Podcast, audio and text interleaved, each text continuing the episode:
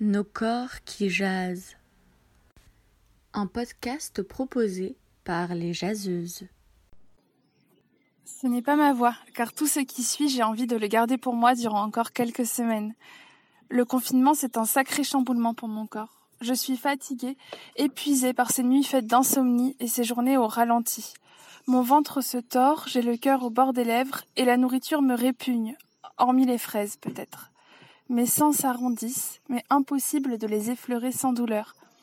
Mes hormones me mènent la vie dure depuis quelques semaines. Fichu confinement. À moins que ce soit la grossesse. Comme tout est arrivé en même temps, je ne sais plus ce qui cause mes maux.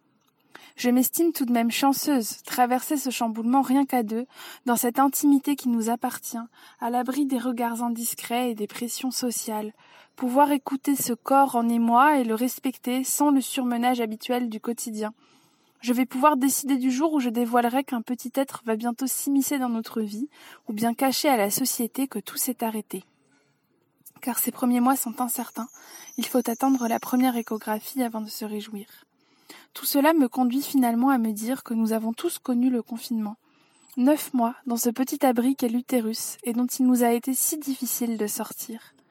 Finalement, qui sait, le 11 mai, nous aussi on criera peut-être comme un nouveau-né arraché de son cocon. Mais quand même, je dois avouer que j'ai hâte au déconfinement pour pouvoir crier qu'assurément on attend un enfant.